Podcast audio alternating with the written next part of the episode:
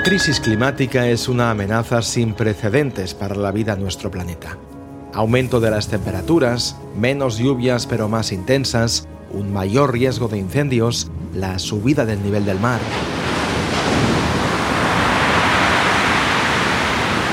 Algunos de estos fenómenos son imperceptibles a corto plazo, pero hay otros que nos advierten de que el clima y el planeta están cambiando a una velocidad inaudita por nuestra culpa. Climate change is quite simply an existential threat for most life on the planet, including and especially the life of humankind. La emergencia climática está degradando nuestro entorno. Y esto provoca movimientos de personas que ven como las sequías o las inundaciones ponen en riesgo sus vidas. Y ahora mismo la temperatura ya no es idónea para la agricultura. La crisis climática realmente es un problema para la humanidad creado por la humanidad. Es que no se puede ni discutir que el cambio climático existe y que la degradación de nuestro entorno es una realidad. Hay que dar respuesta a las necesidades de protección o de asistencia de las poblaciones que se ven desplazadas. Miguel Pajares, Gemma Piñol, Beatriz de Felipe y Pamela Urrutia son algunas de las voces que nos acompañarán en esta recorrido. Un recorrido en el que hablaremos sobre emergencia climática, migraciones y conflictividad. Somos Nuria Jar y Raúl Flores. Bienvenidos a las crónicas de larga distancia.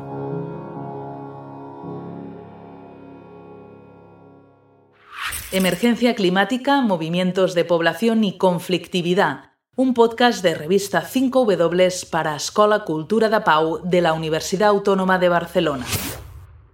Mi nombre es Pablo Tosco, soy foto videodocumentalista y en los últimos años he podido recoger testimonios y evidencias de las consecuencias de la crisis climática sobre las poblaciones del Sahel, de Medio Oriente y América Latina. Las sequías, los regímenes de lluvias erráticas o inundaciones afectan en mayor medida a las personas más vulnerables que no tienen recursos para mitigar o hacer frente a una tragedia irreversible como es la pérdida casi absoluta de todos sus medios de vida.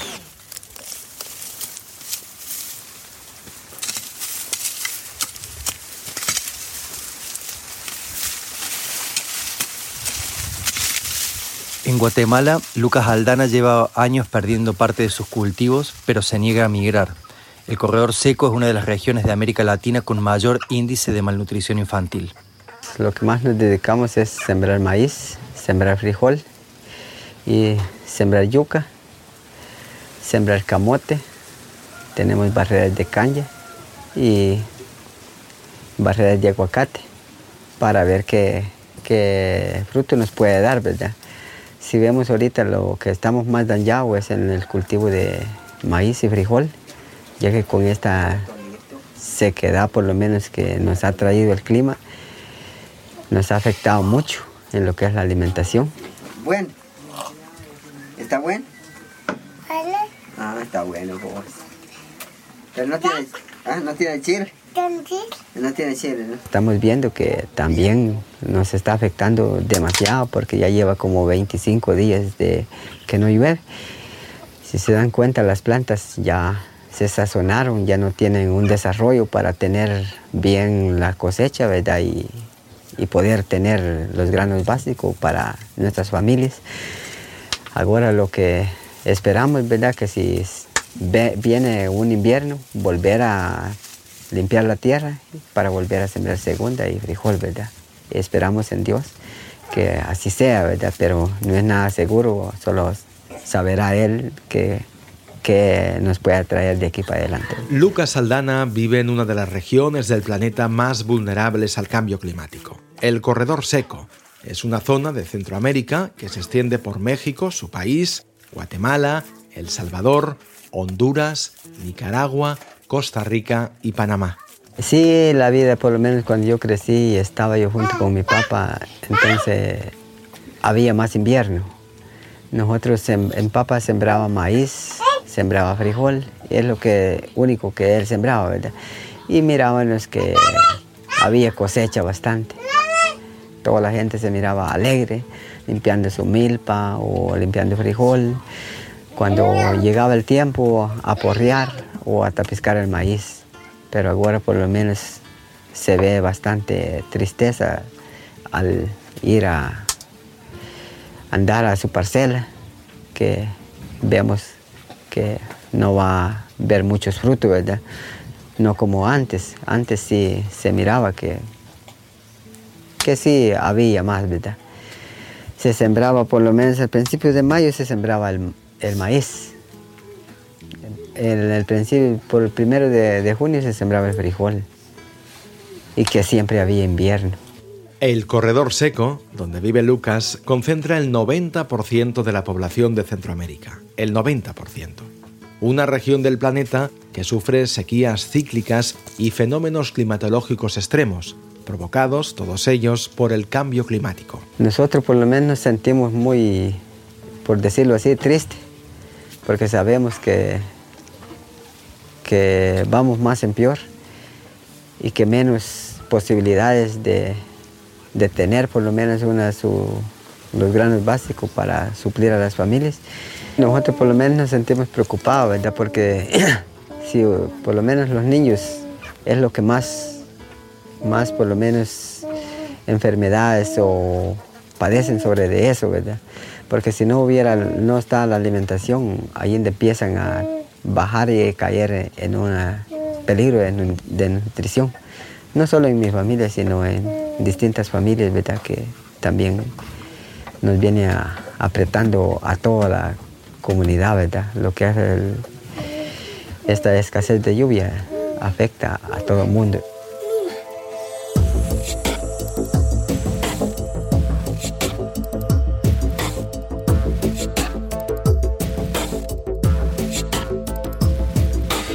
Las emisiones de gases de efecto invernadero son la principal causa del calentamiento global. Según el Grupo Intergubernamental de Expertos sobre el Cambio Climático, el IPCC, la actividad humana ya ha provocado el aumento global de la temperatura de 1,1 grados centígrados.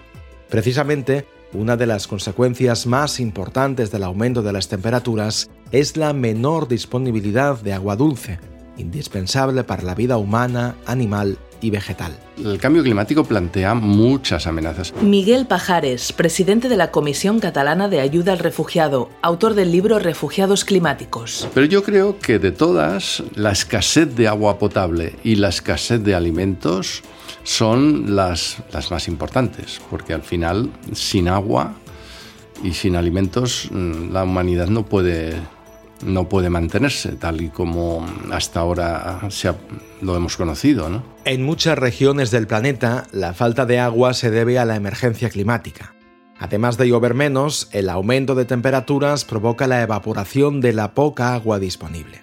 De hecho, la falta de agua ya está provocando movimientos de población en zonas rurales de Centroamérica, el sureste asiático o el Sahel, y esto también provoca inseguridad entre la población.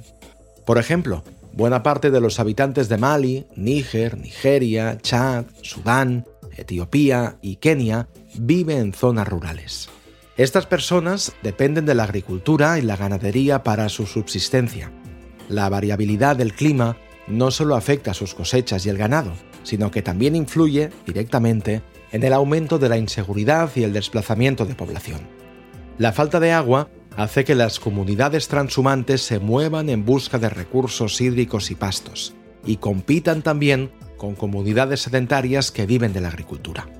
Y no es la única región del planeta donde se han vuelto más comunes en los últimos años los enfrentamientos por la tierra, el agua y otros recursos escasos entre milicias vinculadas a comunidades transhumantes y agricultoras.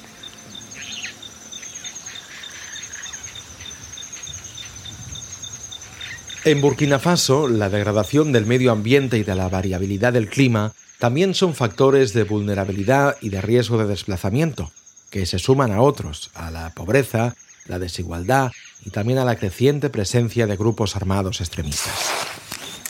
En Guapasi, una pequeña comunidad de Burkina Faso, la cultura agrícola está en riesgo, ya que el régimen de lluvia ha cambiado.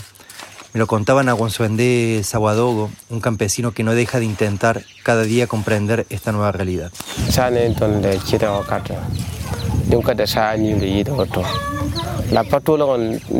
Cuando era pequeño llovía mucho, llovía con regularidad, llovía lo que necesitábamos, no era de forma violenta, no había inundaciones, llovía abundantemente durante muchos meses y nuestras cosechas llegaban a madurar bien. Ahora la temporada de lluvias es muy corta y perdemos nuestros cultivos. Y si llueve mucho puede haber inundaciones y esto también son problemas. Así que nuestra vida se ha vuelto muy difícil. Hay veces que no sabemos qué hacer. Ha habido momentos en los que el alimento no era suficiente para mi familia, porque con lo que hemos cosechado a veces alcanza para comer solo seis meses. Ha habido años en los que he tenido que vender mis animales para comprar cereales y los gastos diarios. Sostener la vida se ha vuelto muy difícil, sobre todo por los cambios del clima. Los árboles que antes existían ya no están. Ahora no hay nada.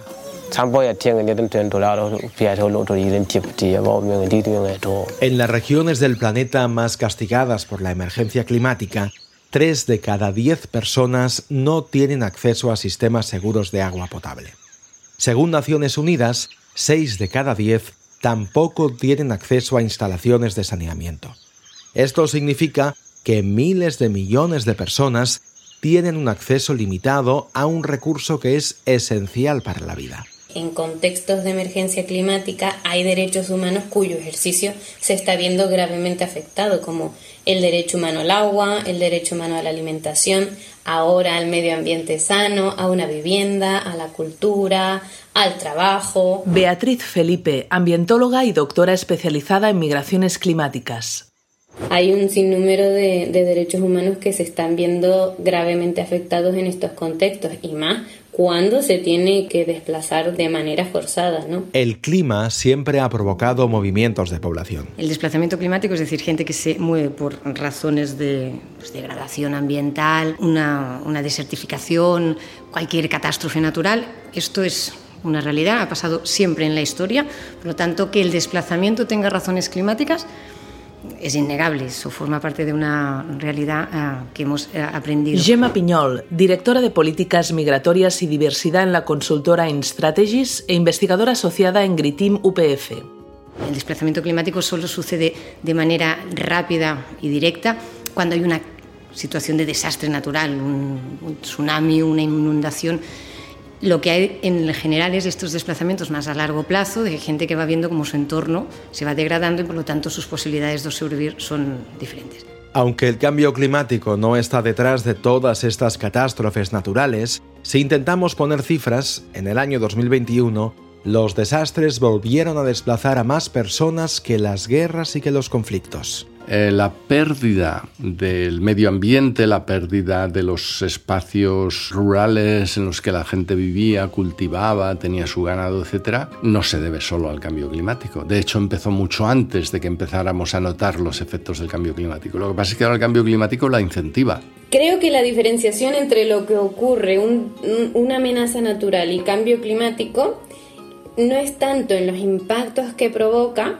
sino en determinar las responsabilidades, porque al final el que haya el desastre se debe mucho a, las personas. El Centro de Monitoreo de Desplazamientos Internos, el IDMC, calcula que por cada persona que huye de su casa por la violencia, otras dos dejan sus hogares por culpa de los desastres, la mayoría de ellos relacionados con el agua, como los ciclones, las inundaciones o las sequías. Pero es que, además, la inmensa mayoría de los desplazamientos por conflictos se producen en países que ya son muy vulnerables al cambio climático, como en Yemen. Allí, muchas de las personas que se vieron afectadas por las lluvias torrenciales de 2020 ya habían tenido que abandonar sus hogares por el conflicto armado. Hay unos fenómenos climáticos repentinos que obligan a la gente a desplazarse de inmediato. Pero ¿qué pasa con estos desplazamientos? Que nunca dan lugar, en general, ¿eh? no dan lugar a migraciones. Porque la gente cuando las aguas se han ido y los vientos se han calmado, tratan de volver a su hábitat, a reconstruir su hábitat. Entonces son desplazamientos temporales. En cambio, los fenómenos de generación lenta, como es la pérdida de productividad de los cultivos por falta de agua, por aumento de temperatura, llega un momento en el que la gente se tiene que ir y que además ya no puede volver. No hay donde volver, ha desaparecido el hábitat.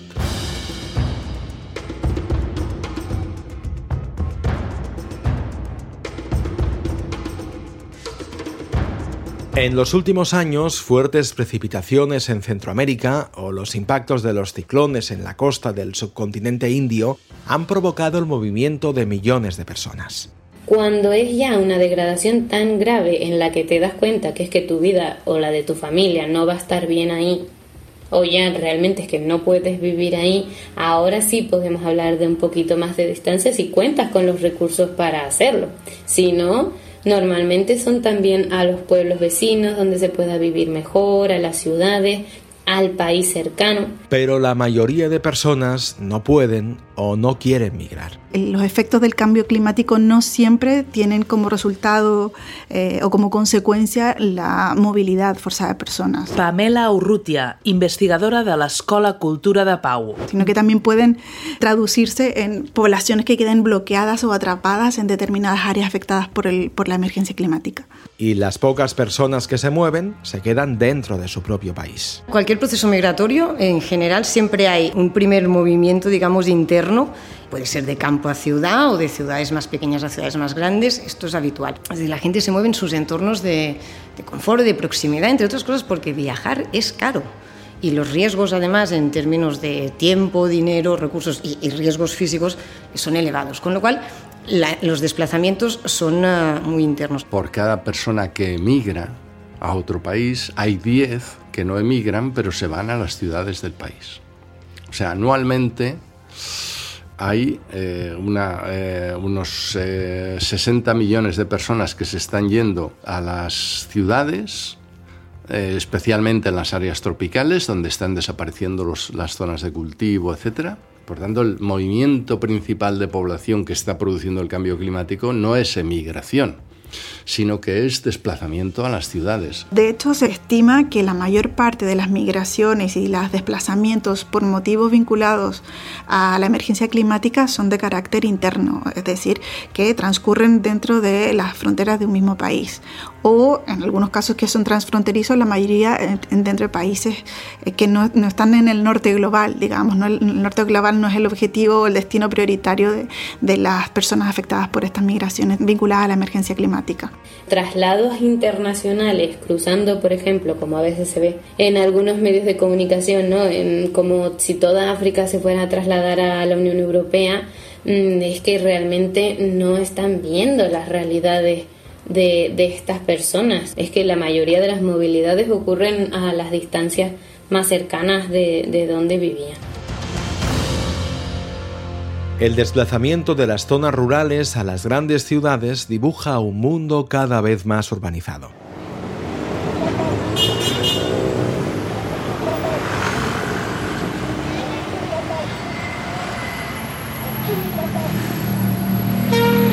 Naciones Unidas calcula que más de la mitad de la población mundial ya vive en ciudades, pero su número de habitantes no para de crecer.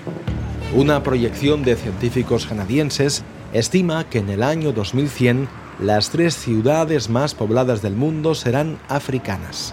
Lagos, en Nigeria, Dar es Salaam, en Tanzania, y Kinshasa, en la República Democrática del Congo. La seguirán otras ciudades costeras, como Bombay, en India, y Dhaka, en Bangladesh. Lo cierto es que el mayor movimiento de población que está produciendo el cambio climático es este, es desplazamiento hacia las ciudades.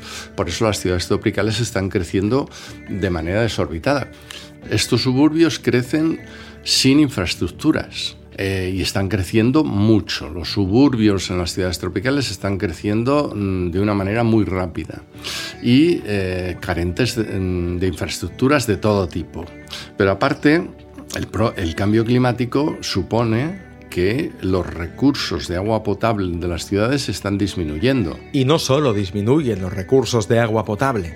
El crecimiento acelerado, sin control, de las grandes ciudades provoca muchos otros problemas, como más emisiones de carbono, que empeoran aún más la situación de emergencia climática. Las ciudades tienen una amenaza en ciernes también de, mucha consideración, porque si sube el nivel del mar como los científicos están previendo, en las grandes ciudades costeras, y no hay que olvidar que el 40% de la población mundial vive en zonas costeras, las grandes ciudades costeras están muy, muy amenazadas.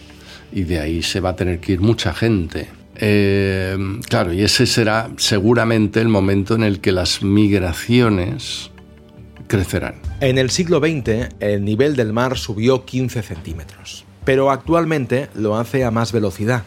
En la última década, por ejemplo, el nivel del mar sube a 4 centímetros y medio por año, debido al deshielo de los polos y los glaciares. La Organización Meteorológica Mundial advierte de que este incremento pone en peligro a cientos de millones de habitantes por la erosión de la costa, la pérdida de tierras, el aumento de las inundaciones por mareas, tormentas y olas y la salinización de los acuíferos. Estamos hablando de elevación del nivel del mar, sequías, olas de calor y de frío, por ejemplo, ¿no? Ahí es el cambio climático el que está empujando a las personas a marcharse y detrás de eso también hay una responsabilidad humana. Ante esta situación y las previsiones poco halagüeñas, los países han intentado, por ahora con poco éxito, frenar el cambio climático y mitigar sus consecuencias. Esta que os contamos es una breve cronología de los esfuerzos para conseguirlo. I am here to speak for all generations to come. I am here to speak speak on behalf of the starving children around the world whose cries go unheard. La primera cumbre de la Tierra reunió en 1992 a representantes de decenas de países para afrontar cuestiones relacionadas con el medio ambiente, la biodiversidad y el desarrollo sostenible del planeta. Pero el primer acuerdo global no llegaría hasta unos años más tarde. Will recommend the adoption of this protocol to the conference by unanimity. En 2005 entra en vigor el Protocolo de Kioto. Los países que lo firman, y hay algunos que no lo hacen, como Estados Unidos, se comprometen a reducir las emisiones de gases de efecto invernadero en un 18% respecto a niveles de 1990. Y al cabo de unos años, en 2015, llega el primer acuerdo global.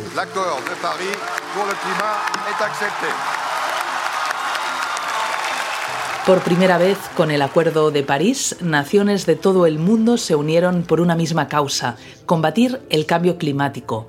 Aunque no están obligados a cumplirlo, su compromiso es el de mantener el aumento global de las temperaturas por debajo de los 2 grados centígrados. Los gobiernos llevan tres décadas haciendo pactos internacionales para reducir las emisiones de gases de efecto invernadero y tres décadas vulnerando estos pactos internacionales porque realmente las emisiones de gases de efecto invernadero no han hecho otra cosa más que crecer. También es importante resaltar que hay unas responsabilidades muy claras y que hay un norte global, unos estados y unas empresas que han emitido desproporcionadamente desde la revolución industrial hasta ahora y que son los verdaderos culpables de esta crisis climática que sí tiene efectos por supuesto para otras formas de vida en el planeta pero que afecta muchísimo a las personas y sobre todo a aquellas que viven más directamente relacionadas con la naturaleza o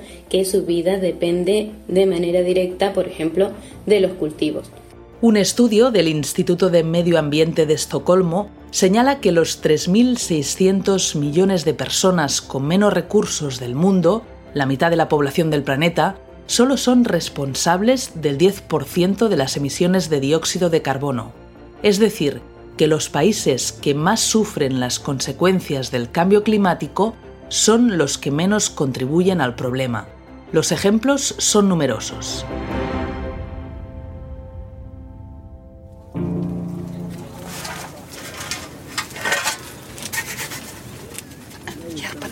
En Etiopía, Amina Ibrahim ha perdido todos sus animales y se ha visto forzada a buscar agua y alimentos en un campo junto a miles de personas desplazadas por la crisis climática en el medio del desierto en la región geel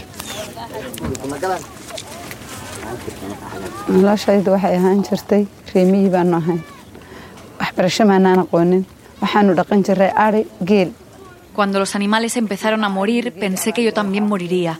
No tenemos tecnología ni herramientas que nos permitan saber lo que está provocando esta escasez de lluvias. Yo llevaba una vida típicamente rural, criando camellos, cabras y ovejas, pero por la sequía de los últimos años todos han muerto. Así que ahora necesitamos ayuda. Estamos haciendo todo lo posible para sobrevivir. Como cuenta Amina Ibrahim desde Etiopía, la crisis climática ya es una amenaza para muchas personas que viven en regiones del mundo afectadas por la variabilidad del clima. Además, a esto se unen los diferentes focos de violencia, focos que convergen en una situación de hambruna instrumentalizada por los actores armados. Sus consecuencias acabarán afectando a todo el planeta si el cambio climático sigue progresando mm, de la forma que lo está haciendo, si no, lo si no ponemos freno, llega un momento, y no falta mucho, faltan unas décadas, pero no falta mucho, en el que la producción de alimentos ya no podrá satisfacer las necesidades de la humanidad. Y no solo la inseguridad alimentaria. El cambio climático también conlleva otros riesgos para la humanidad, como la disponibilidad de agua potable, la pobreza, los conflictos y la desaparición de hábitats. Ante esta situación hay personas que optan por marcharse. Uno de los casos paradigmáticos es el de Ioanni Tetiota.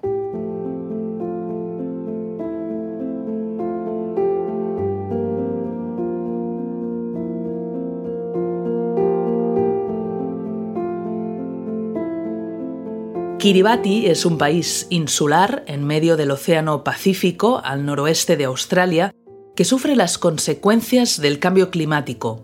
Uno de sus habitantes, Ioane Teitiota, emigró a Nueva Zelanda en busca de refugio, a pesar de que los motivos climáticos no están recogidos en las figuras de protección internacional. Nosotros tenemos una Convención de Ginebra que establece que la protección internacional será para unas personas cuya vida está en riesgo por diferentes razones. Razones de raza, religión, nacionalidad, opiniones políticas o pertenencia a un determinado grupo social. Estos son los cinco motivos por los que una persona puede pedir refugio a otro país. En la lista no figura la causa climática. Es que en la Convención de Ginebra tú tienes que demostrar que te han perseguido que hay un persecutor, que te persiguen a ti por cómo eres tú y tendría que identificar incluso quién me persigue. Cuando es la crisis climática es muy complicado. La crisis climática es que no me va a perseguir a mí y a mi vecino, no, seguramente. Seguramente va a perseguir a toda la comunidad. Y aquí estaba la trampa. A Ioane Teitiota no le perseguía nadie. A Ioane Teitiota le perseguían las consecuencias de la crisis climática. A las personas que huyen de sus países por causa del cambio climático hay que considerarlas víctimas de esta acción de los gobiernos. Y en, en esa condición de víctimas son merecedoras de protección internacional. Digamos que las políticas climáticas o la falta de políticas climáticas ha de considerarse una forma de persecución de las personas más vulnerables al cambio climático. Son personas que tienen que salir de sus países porque los gobiernos, especialmente los gobiernos de los países ricos, no han hecho lo que estaban obligados a hacer. Nueva Zelanda denegó la petición de asilo de Teitiota, que luego un dictamen del Comité de Derechos Humanos de la ONU corrigió a su favor.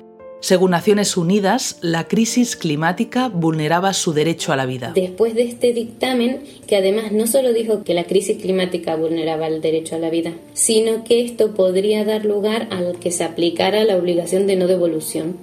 Y eso estuvo muy bien, porque esto significa que poco a poco dentro de los tribunales nacionales se va a empezar a entender esta especie de jurisprudencia, ¿no? Y, que poco a poco empiezan a utilizar o a, entender más bien que los motivos climáticos y ambientales vulneran realmente los derechos a la vida en, en determinados contextos de crisis climática, ¿no?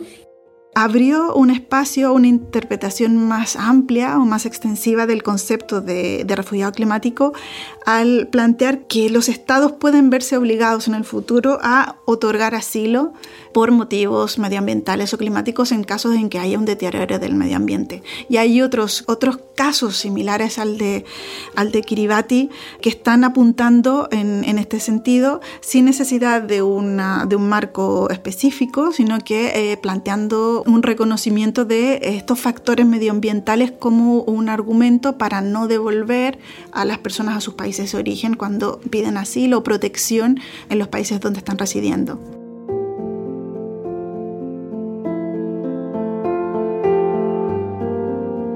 De todas formas, el caso de Taitiota sigue siendo una excepción por dos motivos. El primero, porque las personas que huyen de la emergencia climática no acostumbran a salir de su país y, por lo tanto, no necesitan ninguna protección internacional. Y la segunda, porque en el derecho internacional los refugiados climáticos no existen.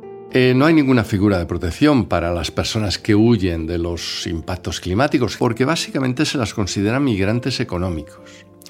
Y para los migrantes económicos no existe en el mundo ningún tratado internacional que los dé protección. No, no existe ningún tratado que obligue a los gobiernos a aceptar inmigración económica.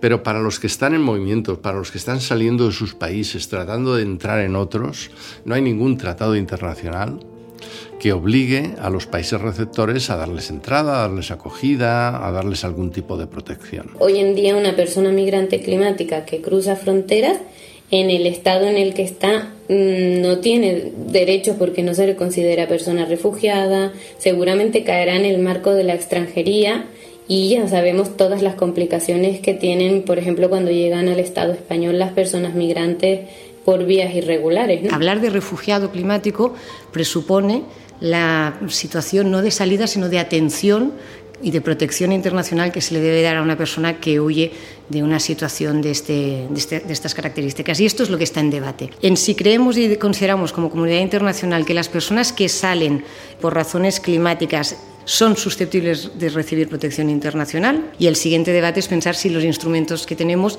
son suficientes o deberían ampliarse. Entonces, como el derecho casi siempre va por detrás de, de las realidades, hoy en día no contempla de manera suficiente los casos de las migraciones climáticas y quedan en esto que se ha llamado el vacío jurídico o el, limbo jurídico, un vacío legal.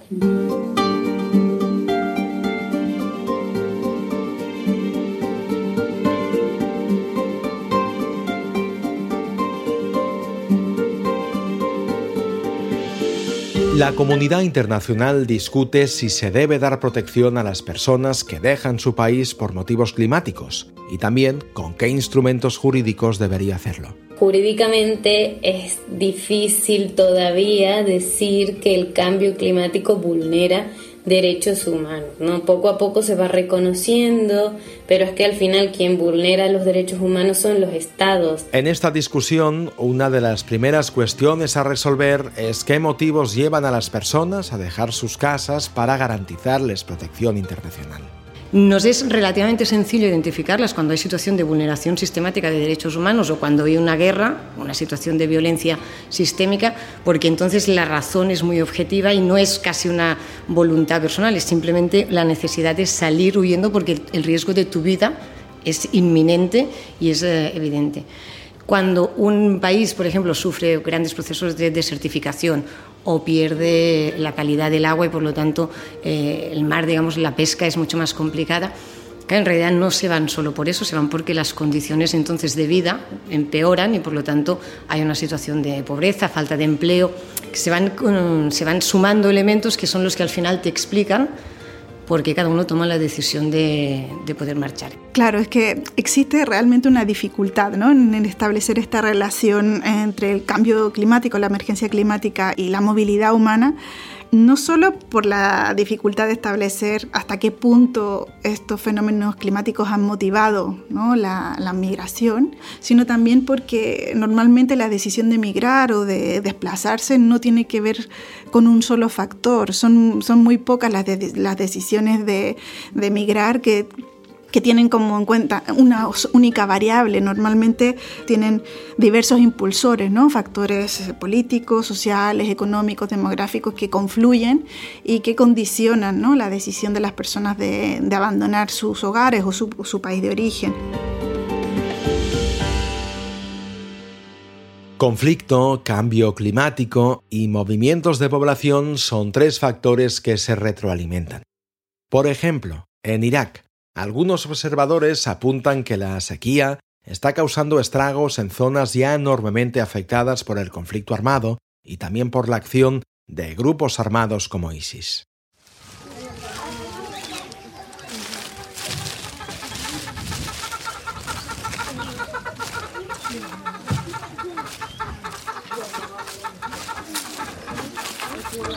En Irak, Ahmed Ashketi Ahel perdió todos sus animales a causa de la falta de agua y pastos. Generación tras generación, la cría de animales ha sido la forma de vida de su familia. Ahmed ya había tenido que huir de su pueblo a causa de la violencia del Estado Islámico y al regresar la sequía lo vuelve a forzar a buscar otra vez un lugar seguro.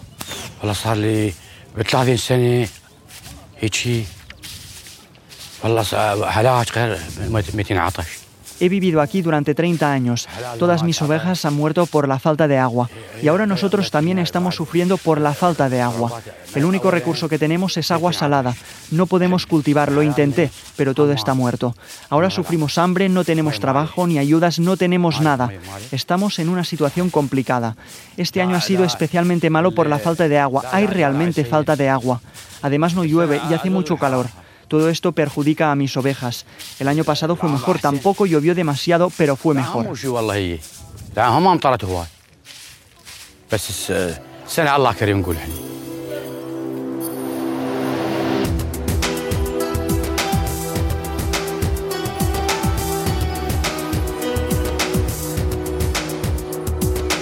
Como os contábamos, la mayoría de los movimientos de población ocurren dentro de los propios estados, muchos de ellos del campo a la ciudad.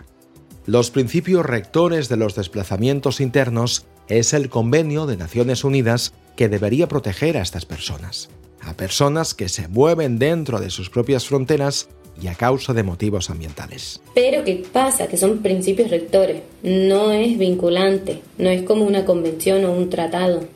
Esto los estados pueden decir, ah, pues yo los incorporo, pues yo no, yo lo hago con tantas garantías, yo no lo hago. Tienen total discrecionalidad. Entonces, claro, yo diría, es un instrumento muy bueno y lo que hace falta es que más estados los incorporen y con todas las garantías y claramente diciendo que por desastres también hay desplazamientos y encajarían ahí. La protección de las personas que se mueven dentro de su país es muy pobre pero es que la protección de las personas que cruzan fronteras por motivos climáticos es totalmente inexistente. ¿Por qué? Eh, ¿Por qué hay que empezar a hablar de refugiados climáticos? Porque el cambio climático no es un fenómeno natural del cual nadie sea responsable, ningún humano sea responsable. Cambio climático, este cambio climático lo hemos provocado los humanos con las emisiones de gases de efecto invernadero que venimos haciendo desde el inicio de la industrialización, desde que empezamos a quemar carbón para mover las máquinas y los trenes y los buques, y, y luego petróleo y gas. Y en ese sentido, es bueno hablar de refugiados climáticos, porque es una forma de poner a los gobiernos frente a la responsabilidad que tienen. Es una forma de, de, decirle a los gobiernos que cuando una persona llega a nuestras fronteras diciendo que busca protección porque en su país se ha quedado sin el hábitat que alimentaba a su familia, los gobiernos tienen alguna responsabilidad frente a esa persona. Una de las opciones para ofrecer protección internacional a estas personas es ampliar los cinco supuestos de la Convención de Ginebra. Pero ahí los expertos consideran que se trata de una discusión peligrosa hay un debate de pedir que por favor se especifique la figura del, refugio ambiental dentro de la Convención. Y esto creo que a corto plazo no lo vamos a ver porque Naciones Unidas en estos momentos es muy consciente de que abrir la definición de personas refugiadas sería reducirla. Es decir, la Convención de Ginebra hoy no se firmaría o no se firmaría como se firmó en el 51, con lo cual eh, lo que intenta hacer Naciones Unidas y lo que deberían intentar hacer todos aquellos países que creen aún en el derecho de asilo es buscar mecanismos alternativos que pueden ser igualmente proteccionistas para garantizar que personas que huyen de estas situaciones, si se considera que requieren de protección internacional, puedan recibirla. Actualizando o al menos interpretando todos los instrumentos jurídicos de protección que hoy en día existen y que con voluntad política se podrían la mayoría interpretar para proteger a las diferentes formas de migraciones climáticas que existen hoy en día. No es imposible, el derecho está. Lo que hace falta es la voluntad de aplicarlo para las crisis que hay en 2022. Pero voluntad no hay mucha. Hoy en día el derecho de asilo está en la cuerda floja, y no solo para aquellos que huyen de su lugar de origen por cuestiones climáticas, sino para muchos otros. Los gobiernos están haciendo todo lo que pueden para impedir que estos refugiados lleguen a nuestras fronteras, digamos, eh, y que puedan solicitar asilo. ¿no?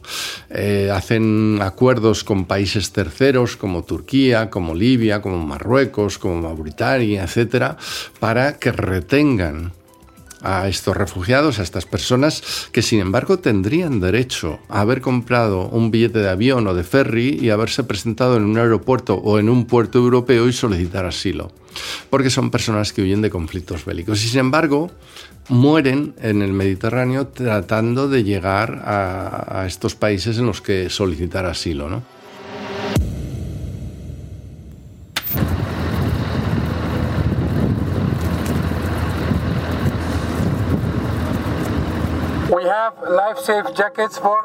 L'ancien débat droite-gauche a vécu.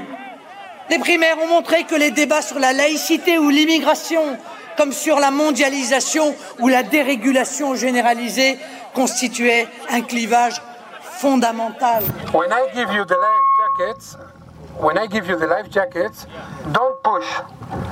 Don't push your friends. Se invece vuoi coprire tua figlia o tua moglie col burka, torna a casa tua e fai quello che vuoi.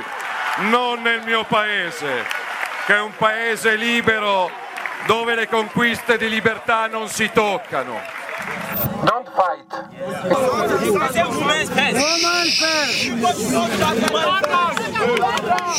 Ezért ismeri el alaptörvényünk a kereszténység nemzet megtartó erejét.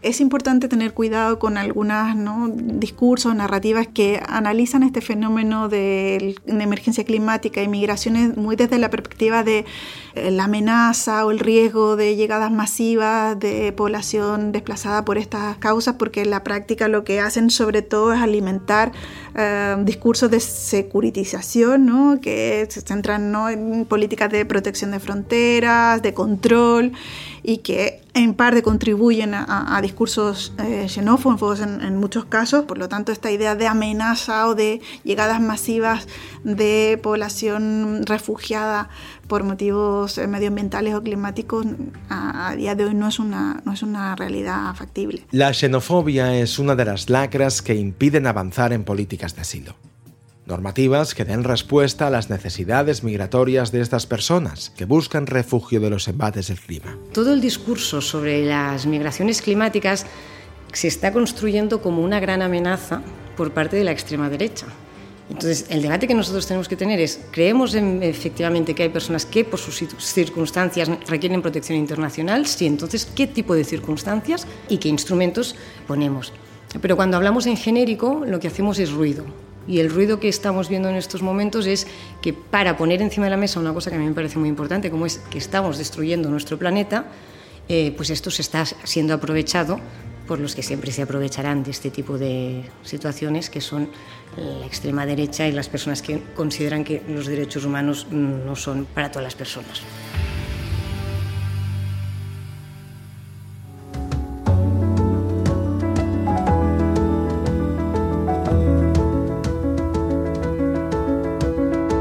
Pero más allá de estas discusiones jurídicas y de los relatos xenófobos de las migraciones, los movimientos de personas por culpa de la destrucción humana del entorno nos deberían interpelar directamente. Hay que empezar por parar en la medida de lo posible la crisis climática y otras formas de degradación eh, ambiental que son los motivos de los que estamos hablando, ¿no? que son los que están haciendo que estas personas tengan que marcharse. En materia de gestión de personas en situación de desplazamiento, nunca hay que no hacer nada, es decir, la atención es imprescindible, pero una cosa que es importante es también corregir las, las razones de huida, es decir, la mitad de degradación que pasa en muchos países del sur global es debido a prácticas abusivas del norte global. Entonces, igual la corrección de estas prácticas sería mucho más útil que pensar en ayudar a las personas una vez se han desplazado. Y por lo tanto lo central es ¿no? poner el acento en, en, las responsabilidades también del norte global, en la mitigación de esta problemática, en las responsabilidades de en la destrucción de, de los hábitats y en, en, la responsabilidad también en la acogida y en la protección de las personas que, que se ven sometidas a esta a, estas consecuencias eh, vinculadas a la emergencia climática. La crisis climática cronifica muchas de las desigualdades sociales del planeta. Los países del norte global son los grandes responsables de esta emergencia y, sin embargo, siguen sin dar soluciones al problema. Normalmente siempre lo explico diciendo que, eh, que el cambio climático es una injusticia global clara. ¿Por qué? Porque al final hay unos países y unas empresas muy responsables de esta crisis global que encima se han enriquecido y que al final esto también bebe del colonialismo y de unas relaciones que de alguna manera se han mantenido hasta ahora con el neoliberalismo, ¿no? El capitalismo neoliberal, ¿no? Que al final se sigue enriqueciendo gracias a el despojo de otras comunidades. El cambio climático es mm, fruto de este sistema económico. Estamos cayendo en el mismo debate que pasa con los conflictos armados, que hemos naturalizado que existan y nos parece que pues ya es lo normal y no reconocemos el derecho que tiene la gente a vivir en sus hogares sin tener que ser obligada a, a, huir. Que en caso de las personas refugiadas es imprescindible siempre recordar que no han salido porque han querido, sino porque se han visto obligadas. Y garantizar el derecho a no salir, a no ser obligado a abandonar tu hogar, es una cosa también importante que deberíamos plantear más a menudo.